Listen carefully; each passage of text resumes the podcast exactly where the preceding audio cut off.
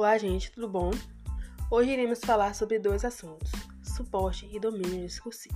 Bom, quando falamos em suporte, pensamos logo em suporte para televisão ou suporte para celular, mas não é sobre esses dois tipos de suporte que iremos falar hoje, e sim sobre suporte na escrita. Esse assunto não é um assunto que está em discussão no nosso dia a dia, pois está restrito ao âmbito acadêmico.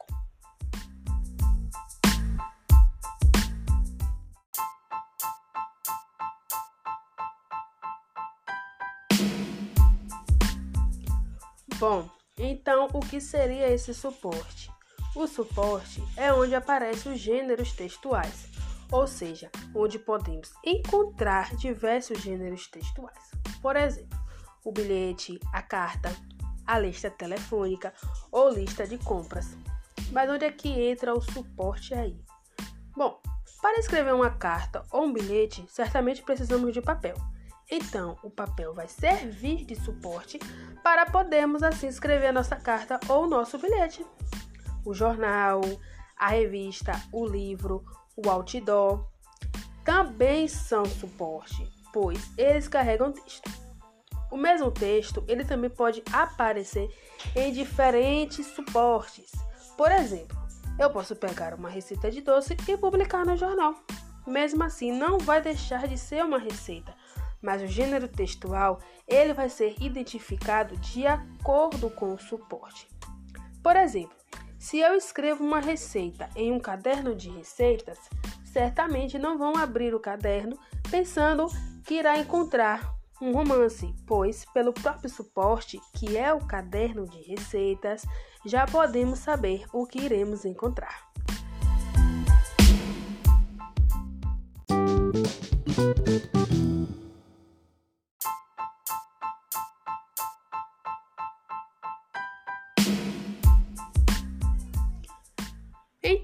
basicamente existe dois tipos de suporte: o suporte acidental e o suporte original.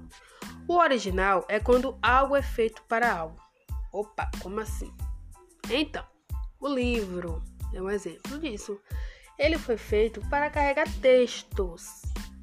Então, ele é originalmente feito para aquilo. E o acidental é quando algo não é feito para aquilo, mas acaba acontecendo. Exemplo é o nosso corpo, que não foi feito para carregar textos, mas por meio das tatuagens acabamos escrevendo nele textos, desenhos e por assim vai.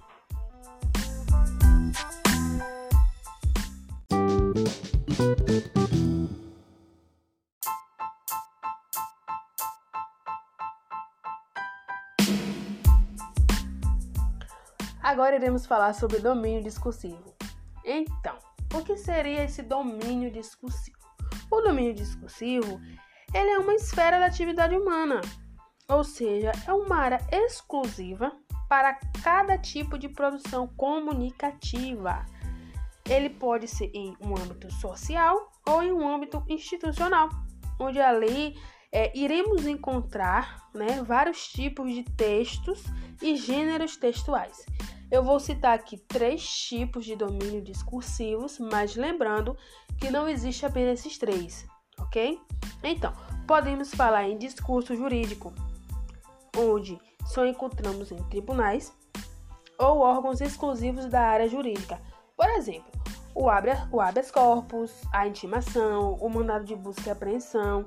Esses tipos de textos, eles só são encontrados na área jurídica. A gente não encontra ele em colégio ou em faculdade, né?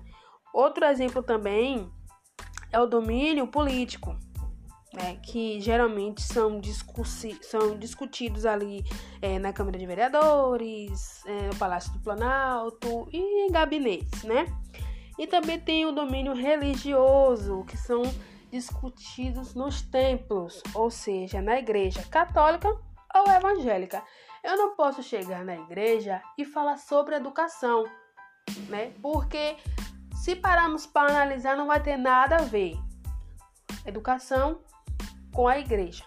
Né? Então, é por isso né, que se utiliza o melhor tipo textual, né, escolhendo também o melhor gênero que vai se adequar de acordo com cada ambiente.